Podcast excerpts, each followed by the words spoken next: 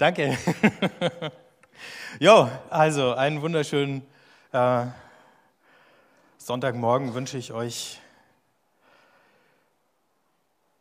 Wir haben das letzte Mal angefangen, über Gottesbilder nachzudenken und äh, haben im Alten oder im Ersten Testament gelesen von dem Gott, dem zurückgewiesenen, verschmähten Liebhaber. Wir haben angefangen indem ich euch gefragt habe nach dem Gott des Alten Testaments und äh, mit was für Eigenschaften der normalerweise beschrieben wird. Und die kamen ja dann auch alle. Äh, unberechenbar, äh, äh ähm, rachsüchtig, streng und so weiter. Das Interessante ist, es kamen dann auch noch ein paar andere und wir haben dann ja auch gemeinsam festgestellt, dass das längst nicht das Einzige ist, was du in der hebräischen Bibel ähm, über Gott lesen kannst. Das ist nicht mal das Wichtigste. Auch wenn es da natürlich Passagen gibt, die einen, wenn man sie unbefangen liest, erstmal so richtig durcheinander bringen können. Die Schwierigkeit ist, dass dieser Gott des Alten Testaments, dieses Vorurteil, was sich äh, da entwickelt hat in unserer Kultur und was immer noch ganz lebendig ist, natürlich auch automatisch auf das Judentum überträgt, weil das Alte Testament in unserer Sprache ist die heilige Schrift der Juden.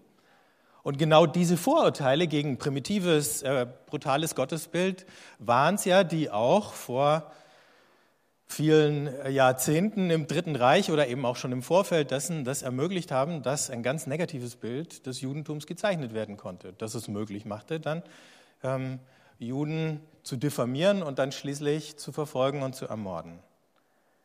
Deswegen ist es so wichtig, dass wir genau lesen, was in der Bibel steht und dass wir auch die anderen Dinge zur Kenntnis nehmen, die hinter den Passagen vielleicht manchmal zurückbleiben, die wir als, äh, wie soll ich sagen, sehr plakativ und eben auch manchmal gewalttätig äh, erleben.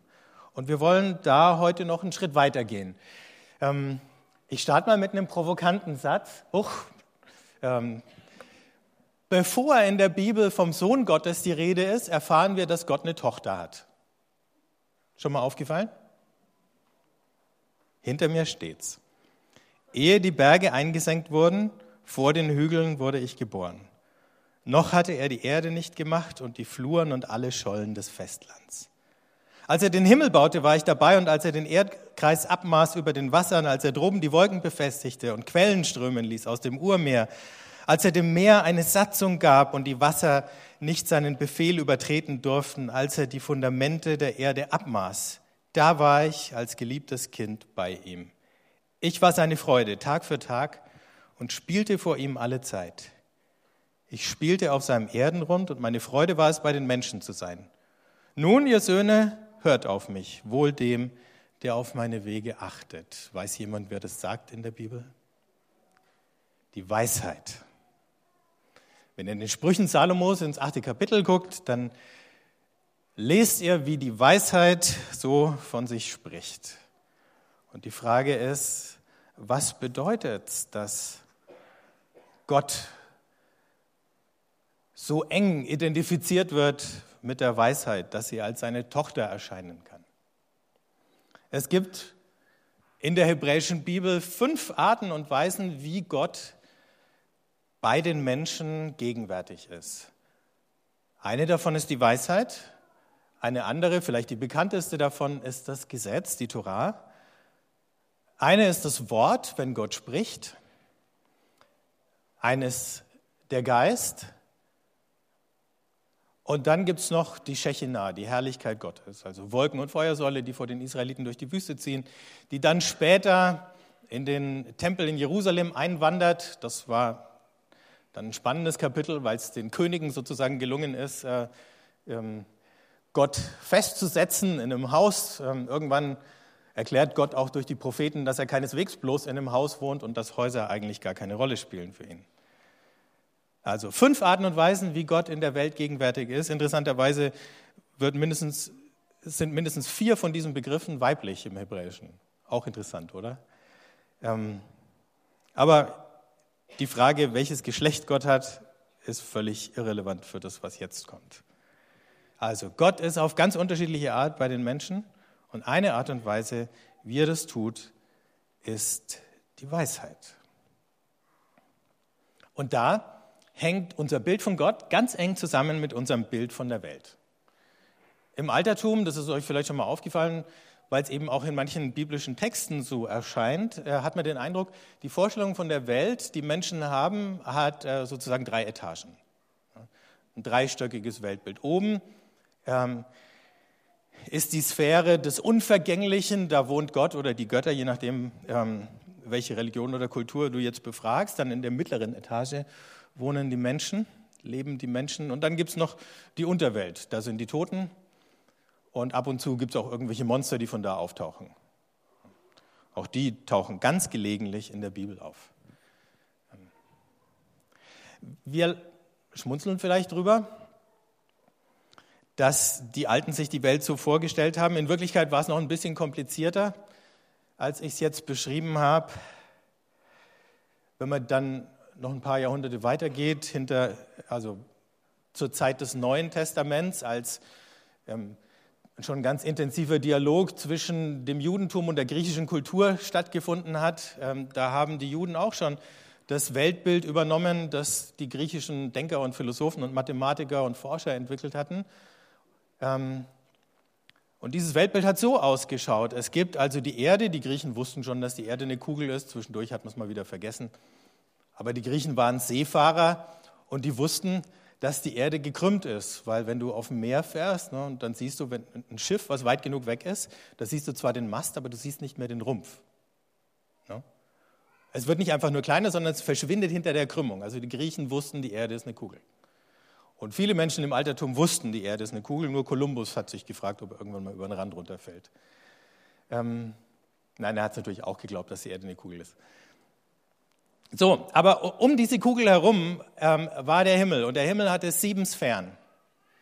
Und auf jeder dieser Sphären, und das muss man sich so vorstellen, wie nochmal Kugeln, Glaskugeln könnt ihr euch so vorstellen, ne? durch die man durchschauen kann, die transparent sind und in jeder dieser Sphäre sitzt ein Planet.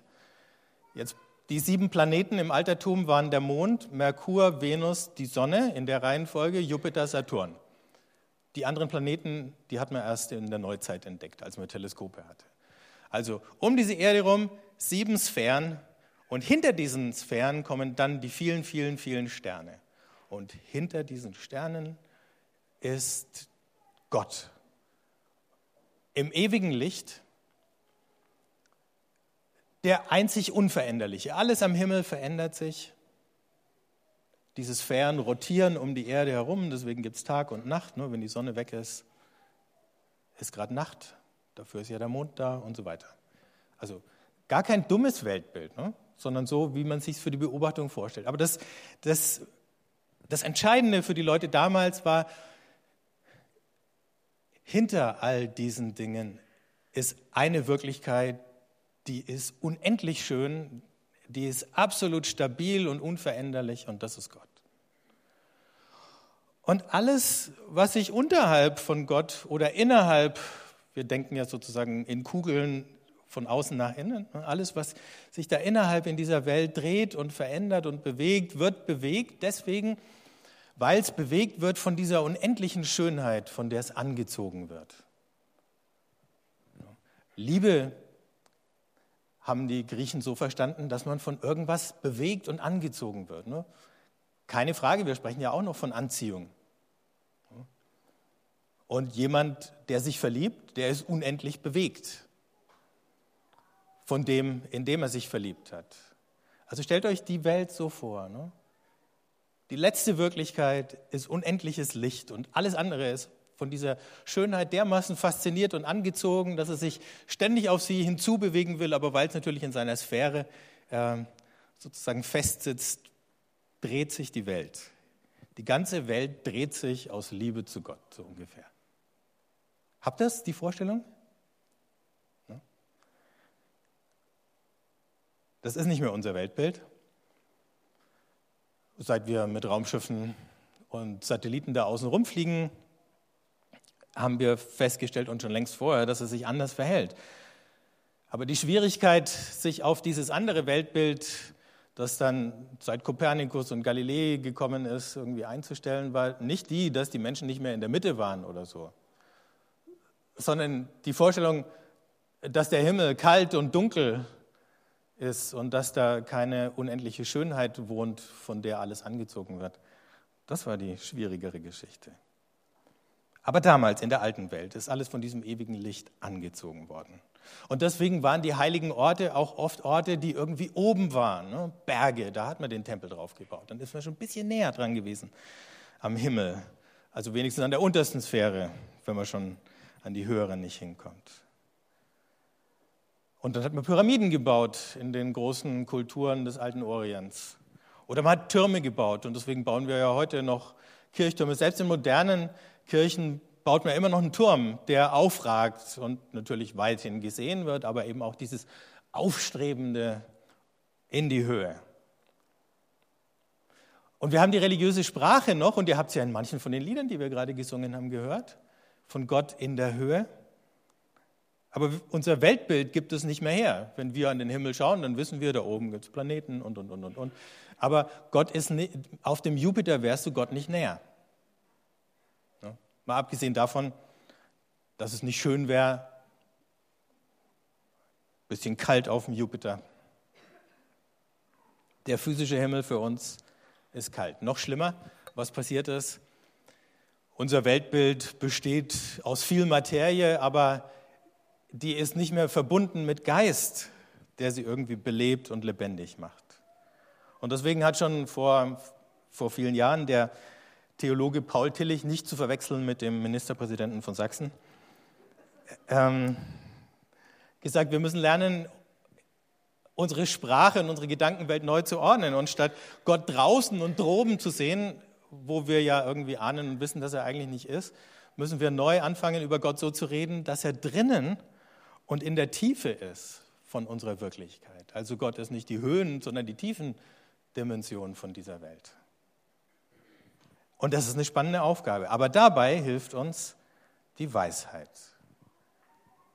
Was haben wir gerade über die Weisheit gelesen? Sie ist dabei, als Gott die Welt schafft. Sie spielt vor Gott wie ein Kind. Und dann liebt sie die Menschen. Die ist gern bei den Menschen. Und in all dem sehen wir so Eigenschaften, die sich durchaus aus Gott übertragen lassen. Was ich schön finde, ist das Spielerische da drinnen und eben dieses Menschliche und auch diese Bescheidenheit, dass die Weisheit als ein Kind erscheint. Also die freundliche Weisheit, die bescheidene Weisheit, die erdverbundene Weisheit. Und diese Weisheit ist nicht auf irgendeinen Bereich beschränkt, die ist eben nicht hoch am Himmel, sondern sie ist in all den Dingen, die uns umgeben. Sie ist da als eine heilsame Ordnung, als eine wohltuende Ordnung. Und deswegen sagt die Weisheit, Leute, hört mir zu. Werdet selber bescheiden, werdet demütig. Deswegen heißt es auch in den Sprüchen am Anfang, die Furcht des Herrn ist der Anfang der Weisheit. Gottes Furcht heißt Demut, heißt Bescheidenheit, heißt, ich mache mich nicht größer, als ich bin. Ich mache mich auch nicht kleiner, als ich bin. Aber ich mache mich nicht größer. Während die Religionen, die in diesem dreistöckigen Weltbild denken, ähm, oft auch die Schwierigkeit entwickelt haben, dass es nicht nur ein Unten und Oben in diesem Weltbild gab, sondern dass mit diesem Unten und Oben in dem Weltbild auch ein Unten und Oben in der menschlichen Gesellschaft, also Menschen, die über Menschen herrschen, dürfen, weil das die natürliche Ordnung der Welt ist angeblich, ne? Sklaven und Herren und so, mit verankert war, ähm, hat es das in Israel so nie gegeben, weil eben Gott nicht primär der war, der da draußen und da oben war, sondern der, der da nah war. So wie wir es in dem anderen Lied gesungen haben, was der Stefan gespielt hat. Ne? Man sagt, du wohnst auf hohen Bergen, im Lothar Kosse-Lied, aber du bist gar nicht da oben, du bist hier unten bei uns. Ne? Auf der anderen Seite singen wir dann From the Earth to the Sky und müssen uns dann vorstellen, ah nee, nee, ähm, da sehen wir schon, ne? wir sind dabei, das alles neu zu denken, aber wir sind noch nicht so ganz äh, ans Ende angekommen. Aber diese Weisheit, von der wir da erzählt bekommen, ist nicht exklusiv und sie ist nicht hierarchisch. Sie ist kein Herrschaftswissen, was du gebrauchen kannst, um irgendjemand anders in eine unterlegene Position zu drängen. Der Weise ist nicht jemand, der seine Weisheit in Macht ummünzt, sondern der Weise ist jemand, der seine Weisheit mit anderen teilt, der sie ihnen umsonst weitergibt, der sie verschenkt. Das ist der Weise in der Bibel. Und ähm, nochmal zurück zum Weltbild. Wir haben ja längst gelernt, dass unsere Welt bewegt wird von innen heraus. Also die Tatsache, äh, dass euer Körper funktioniert, dass da lauter Prozesse von völlig von alleine und selbstständig ablaufen. Ne? Blutkreislauf, Atmen und, und, und so weiter, hat damit zu tun, dass ganz kleine Dinge in unserem Körper das steuern. Ne? Nerven, Zellen, ähm, das Gehirn und wenn wir noch ein bisschen weiter zurückgehen, äh, die DNA in euren Zellen. In der ist alles an Informationen drin, was ein Körper braucht, um sich vernünftig zu entwickeln. Das haben wir in äh, vielen Jahrzehnten oder mehreren Jahrhunderten von Forschung jetzt festgestellt. Also das Geheimnis eines lebendigen Organismus steckt ganz tief drin und es ist winzig klein. Wenn wir, ähm, oder um ein anderes Bild zu nehmen, ne, ähm, ein Wald oder eine Pflanze entwickelt sich aus ihren äh, Wurzeln heraus. Irgendwann ist sie noch ganz klein und dann langsam wächst sie zu einem großen Baum heran. Deswegen haben wir ja auch bei Elia immer gerne über Bäume geredet. Ähm, so was wie menschliches Bewusstsein entsteht, ähm, weil wir ein Gehirn haben, was so komplex ist, ähm, aus ganz vielen kleinen Zellen zusammengesetzt ist. Und das macht es möglich, so viele unterschiedliche Vorgänge damit ähm, laufen zu lassen, dass wir dann schließlich zu Wesen geworden sind, die ich sagen können und du sagen können und die dann sogar verstehen können, dass das du genauso wichtig ist wie ein ich. Aber die Bausteine dieser möglichen sind winzig klein. Und selbst solche Dinge wie Sonnensysteme und äh, das Universum besteht, auch das wissen wir jetzt, aus winzig kleinen Teilen. Und wie diese winzig kleinen Teile funktionieren, bestimmt dann auch mit, wie es im Großen funktioniert. Das heißt, in der Welt, in der wir leben, gibt es ganz tief drinnen Gesetzmäßigkeiten, Strukturen und Gleichgewichte, die dafür sorgen, dass unser Leben überhaupt möglich ist, dass es funktioniert, dass wir die sind, die wir sind. Und dass wir uns an dieser Welt freuen können und dankbar, dankbar sein können für das, was ist. Die Weisheit, Gottes Weisheit, die beschäftigt sich mit dem, was ist wie diese Welt ist. Wenn ihr im Buch der Sprüche schaut, dann werdet ihr ganz viele solche Beschreibungen finden, wie diese Welt ist. Die sind natürlich auf einem Stand von vor, sagen wir mal, gut zweieinhalbtausend Jahren oder noch ein bisschen länger.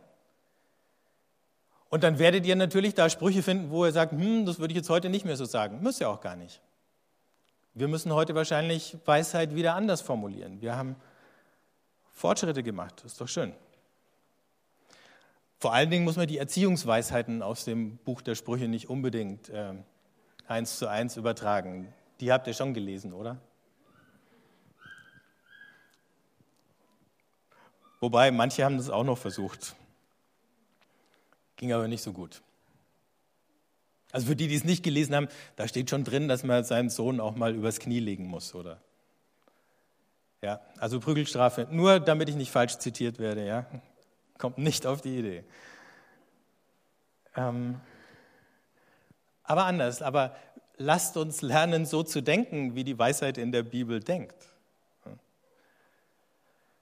Es ist ja auch kein Zufall, dass Gott sich dem Mose offenbart in einem brennenden Dornbusch. Also eben nicht oben am Himmel, sondern unten auf der Erde. Also in der Wüste. Sehr bodennah. Und dann sagt Gott das allererste, als Mose fragt, wer der denn ist, ich bin der ich bin. Gott ist, der er ist. Und er fängt auch mit uns an, als die, die wir sind. Nicht als die, die wir sein sollten oder müssten. Wir spüren ja selber manchmal die Differenz. Aber er beginnt ja gar nicht mit dem Defizit, sondern er beginnt mit dem, was ist. Er beginnt nicht mit Vorschriften und Forderungen. Lang bevor das Gesetz kommt im Ersten Testament, ist der Bund schon da. Und der Bund, das ist diese Liebesbeziehung. Letztes Mal hatten wir es von dem Liebhaber und dem Ehemann und der Treue oder Untreue und dann doch wieder Treue und so weiter. Ähm, der Bund war da, bevor das Gesetz kam. Das Gesetz kam dann dazu. Vorschriften und Forderungen oder Erwartungen. Aber es fängt alles erst mit dem an, was ist. Und das, was ist, ist wirklich und es ist wirksam. Und in dieser ganzen Weisheitsliteratur im Alten Testament sind Menschen dabei, die Welt zu beobachten und ihre Erfahrungen zu sortieren und zu lernen, wie die Welt ist, um sich daran auszurichten.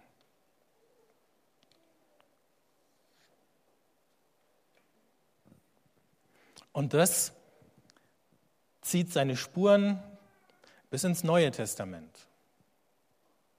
Denn als die ersten Christen überlegt haben, wie bringen wir jetzt Jesus und Gott zusammen? Wie kann es sein, dass Gott einer ist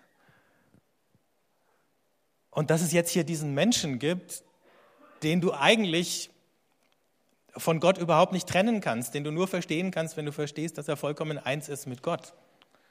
Und dann haben sie zurückgegriffen auf die Weisheit aus dem Alten Testament. Und wenn ihr an den Anfang des Johannesevangeliums schaut, dann lesen wir da, im Anfang war das Wort. Und das Wort war bei Gott und das Wort war Gott. Im Anfang war es bei Gott. Alles ist durch das Wort geworden und ohne das Wort wurde nichts, was geworden ist. In ihm war das Leben und das Leben war das Licht der Menschen. Merkt ihr den Anklang an das, was wir gerade gelesen haben über die Weisheit? Die war am Anfang bei Gott. Alles, was geworden ist, da war sie dabei. Und dann das Licht der Menschen und diese Zugewandtheit zu den Menschen steckt alles da drinnen. Und für uns liest sich jetzt nochmal anders, weil unsere Übersetzung auch richtig übersetzt. Am Anfang war das Wort und natürlich spielt das Wort auch im Alten Testament eine große Rolle. Aber im Griechischen hieß dieses Wort Logos und dieser Logos in der griechischen Philosophie war gar nicht weit von der Sophia, von der Weisheit entfernt. Über beide Konzepte konnten Juden und Griechen miteinander diskutieren. Das haben sie auch gemacht die ganze Zeit. Deswegen konnte der Johannes das so schreiben. 1. Korinther 1, Vers 30, da heißt, von ihm her seid ihr in Christus Jesus, den Gott für uns zur Weisheit gemacht hat, zur Gerechtigkeit, Heiligung und Erlösung. Als Paulus nach Athen kommt und auf dem Areopag predigt zu den Griechen, spricht er über Gott. Keinem von uns ist er fern. Denn in ihm leben wir, bewegen wir uns und sind wir, wie auch einige von euren Dichtern gesagt haben, wir sind von seiner Art. Er macht hier zwei Dinge, die ganz spannend sind. Er sagt, Gott ist nicht fern, er ist durch die ganzen Tempel in Athen gelaufen. Und ihr könnt euch ja vorstellen, die Akropolis, da geht es auch wieder nach oben, die sind alle oben in Athen. Die Tempel, auch heute noch über der Stadt. Und äh, wenn ihr schon mal da wart, habt ihr es gesehen oder die Bilder kennt auf jeden Fall so ziemlich jeder. Aber dann sagt er, Gott wohnt nicht da, sondern er ist keinem von uns fern. Und dann der zweite Schritt ist, jetzt zitiert er auch noch einen griechischen Dichter und sagt, wir sind von seiner Art. Und auch da tut er was, was die Weisheit im Alten Testament tut. Denn wenn ihr im Buch der Sprüche blättert, dann findet ihr, wenn ihr es wüsstet, was ihr da liest, ähm, einen ganzen Abschnitt der fast wörtlich abgeschrieben ist aus einem ägyptischen Text. Das heißt, die Juden konnten ägyptische Weisheit übernehmen und in ihre heilige Schrift einbauen. Warum? Weil es die gleiche Welt ist, die gleiche Wirklichkeit. Man hat es hier oder da ein bisschen ergänzt oder ein bisschen korrigiert, aber die waren in der Lage, von ihren Nachbarvölkern zu lernen und darin wieder Gott zu entdecken. Das bedeutet, wir sind in der Lage, von Leuten, die anders denken und anders glauben, zu lernen und das in unseren Glauben zu integrieren. Und bei Paulus sehen wir, dass er das tut. Der zitiert diesen griechischen Dichter und sagt, schaut mal, es ist auch in eurer Kultur. Ne? Wir haben hier eine Gemeinsamkeit.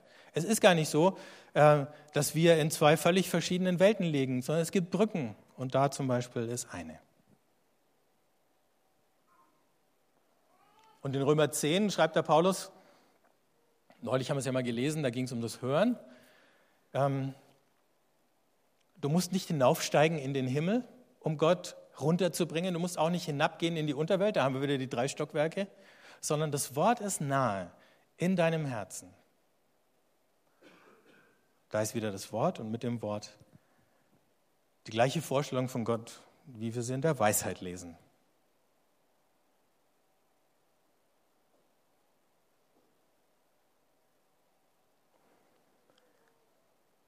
Der äh, Theologe David Bentley Hart hat mal gesagt, irgendetwas zu kennen, heißt schon, wie blass und unvollkommen auch immer, das Wirken Gottes zu kennen, in jedem Gegenstand und in uns selbst, ein einziges Geschehen. Im Zusammenklang und der Einheit zweier Pole, der eine objektiv und der andere subjektiv, aber letztlich nicht zu trennen. Also was er damit sagt ist, jede Erkenntnis von irgendeiner Sache in dieser Welt hat zumindest das Potenzial, dass wir auch Gott in diesen Dingen erkennen können.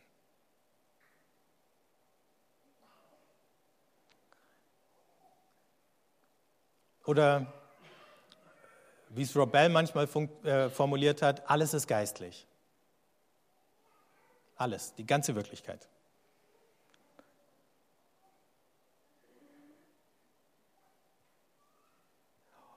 Und gleichzeitig, wenn wir irgendwas erkennen und wenn wir Gott in der Welt erkennen, ist immer auch dieser Aspekt drin, dass wir uns selber miterkennen. Auch das geht gar nicht, du kannst sie nicht rausnehmen.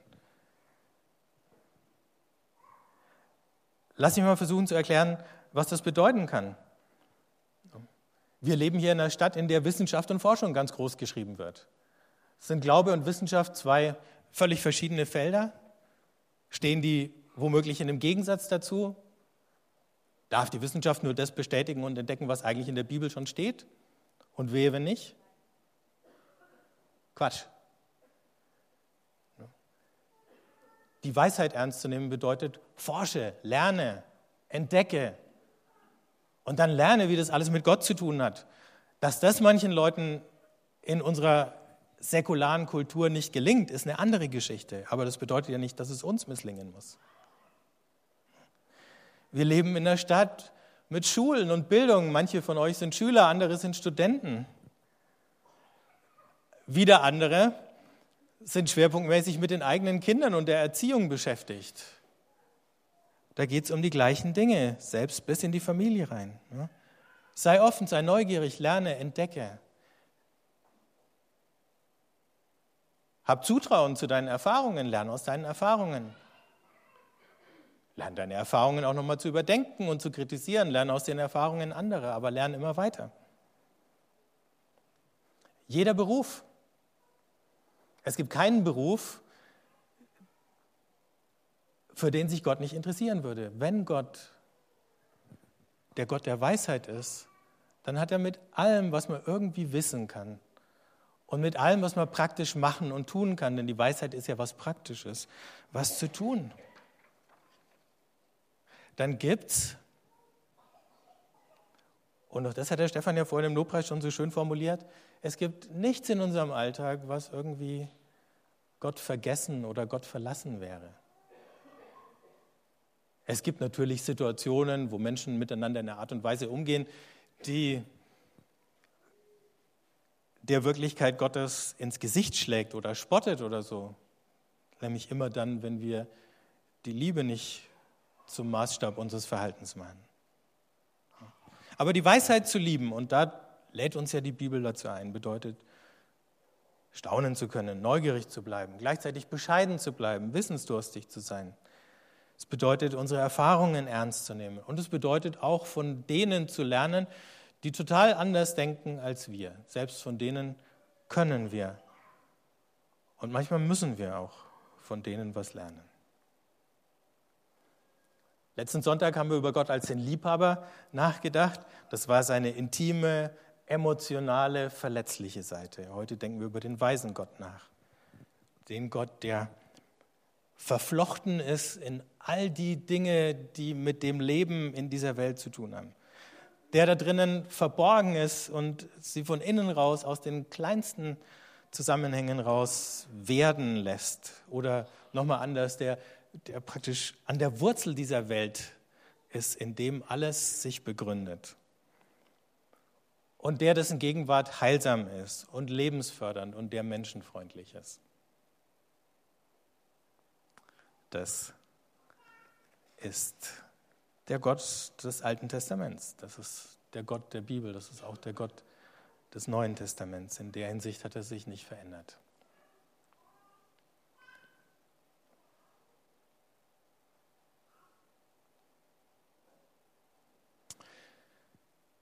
Wenn ihr möchtet, lasst uns einen Augenblick still sein und dann spreche ich noch ein Gebet.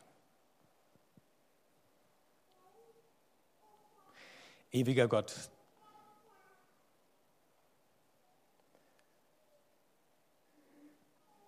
wir staunen über all das Leben, das aus dir hervorgegangen ist und hervorgeht. Am meisten über unser eigenes Leben, dass wir sind und dass wir in der Welt sind, die überall da, wo wir sie ungestört funktionieren lassen, so lebendig und so reich und so vielfältig und bunt.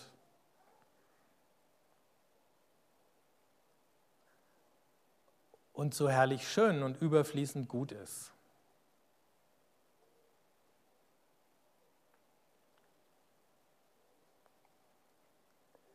Hilf uns, uns dieser Güte und dieser Schönheit und der Weisheit, in der du alles geschaffen und geordnet hast, bewusst zu sein. Hilf uns, bescheiden zu bleiben und hilf uns all das, was wir von dir erkennen und entdecken, fröhlich und dankbar miteinander und mit allen anderen zu teilen.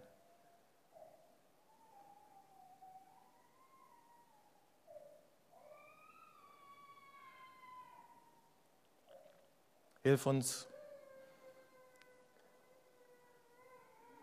selber wieder dieses Kindliche in uns zu entdecken, das Staunende, das Neugierige. Zu verstehen, dass das Spielen vor dir ein Vorrecht ist, das du uns schenkst. Und das vor der Arbeit und den Erwartungen und den Regeln und den Forderungen kommt. Danke, dass du uns siehst, wie wir sind. Und dass wie wir sind, in dir Gutes. Amen.